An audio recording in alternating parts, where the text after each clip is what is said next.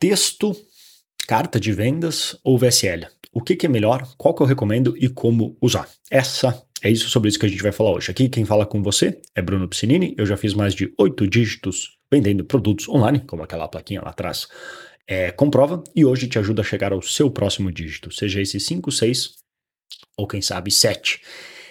Para o vídeo de hoje, eu quero falar sobre porque um, um pessoal que eu, tô, que eu tenho ajudado, que eu desenvolvi a copy, porque algumas às vezes eu tenho clientes tem o meu site, que caso tu não conheça é brunopsinino.com. De lá tem pessoas que uh, participam da minha mentoria, onde eu ajudo a posicionar e chegar no seu próximo dígito. E em alguns casos específicos, eu entro como até como copywriter. Mas daí não é simplesmente um valor de mentoria, já envolve mais coprodução e outras coisas, porque daí é um, um foco no longo prazo. A gente crescer junto, onde eu consigo agregar mais valor.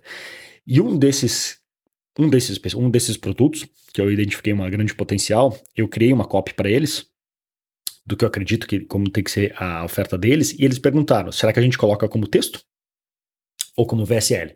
Porque VSL, sinceramente, uma vez assim, ah, VSL dá mais trabalho fazer. Às vezes não dá tanto mais. Depois que tu pega o jeito, não dá tanto mais. A desvantagem tem algumas desvantagens que a carta de vendas em si, tu consegue mais rapidamente, se quiser testar ou mudar alguma coisa, é mais fácil. Mas a VCL também não é tão mais difícil assim, porque tu prepara lá o template, o texto já está bonitinho e tu controla muito mais. Ela tende a ter uma conversão maior, em termos gerais. Agora, ainda assim, qual que seria o melhor tu usar?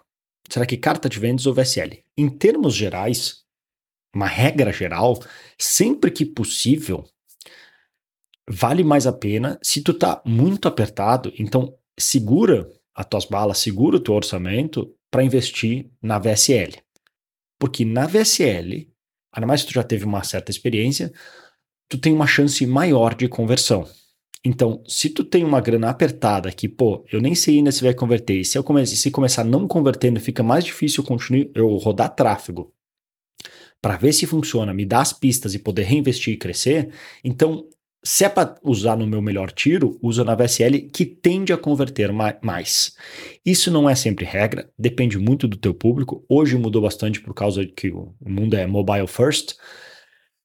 Então, maior parte do público vai estar no mobile. Às vezes, só que assim, ler no mobile também não é tão bom. Então, depende muito, depende do público, depende da oferta, depende da situação, depende de vários fatores. Vale sempre a pena testar. Essa, é essa na verdade, é a resposta certa, real, final, que vale sempre a pena testar. Mas se for para testar e eu tenho a grana limitada, eu com certeza seguraria para começar com VSL. O que muita gente faz é faz a VSL, Ainda mais se já tem um pouco de experiência que tu sabe que tu não, vai fazer uma VSL tosca. Tu faz a VSL. Embaixo da VSL, tu pode ter mais para baixo um link do tipo é, cansado, sem tempo, alguma coisa assim. Sem tempo, veja aqui a versão em texto. E aquilo é literalmente o script da VSL em versão texto, com imagens e todo o resto.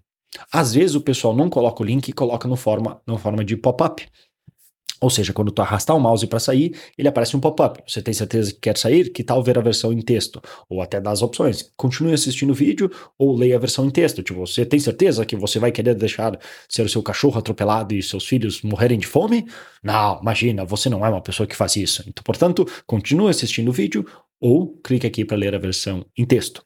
Aí tu fornece opções. E com as tecnologias que tem hoje, tanto Elementor como Thrive, tu pode escolher o que, que aparece no mobile o que, que aparece no desktop. Então, o que eu faria? No desktop, não coloca o link, eu coloco bem lá embaixo para não atrapalhar, e deixa só no pop-up, quando aparecer, tu oferece a opção em texto. Porque daí quando a pessoa for sair, que ela comprovadamente já mostrou que vai sair, o máximo que vai acontecer é ela fechar a tela antes de sair com o mouse, aí não tem como o pop-up é, detectar, tu mostra, tu quer ver de repente em texto, e no mobile tu deixa o link aparecendo, porque no mobile não tem como detectar que a pessoa está saindo.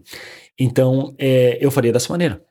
Começa como VSL, porque tem uma chance maior de conversão, mas oferece a opção, já que tu já tem todo o texto, da pessoa ver por texto, porque vai que, e monitora.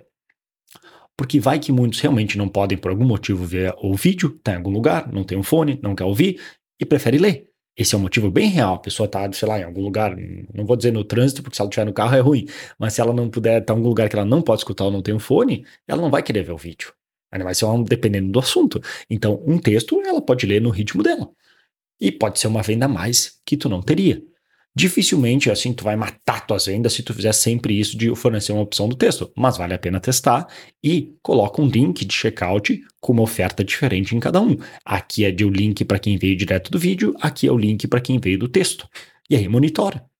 Monitora e vê o que acontece e testa. Usa o Google Ops mais da vida e testa diferentes variações. Mas em termos gerais é isso que o pessoal tem feito.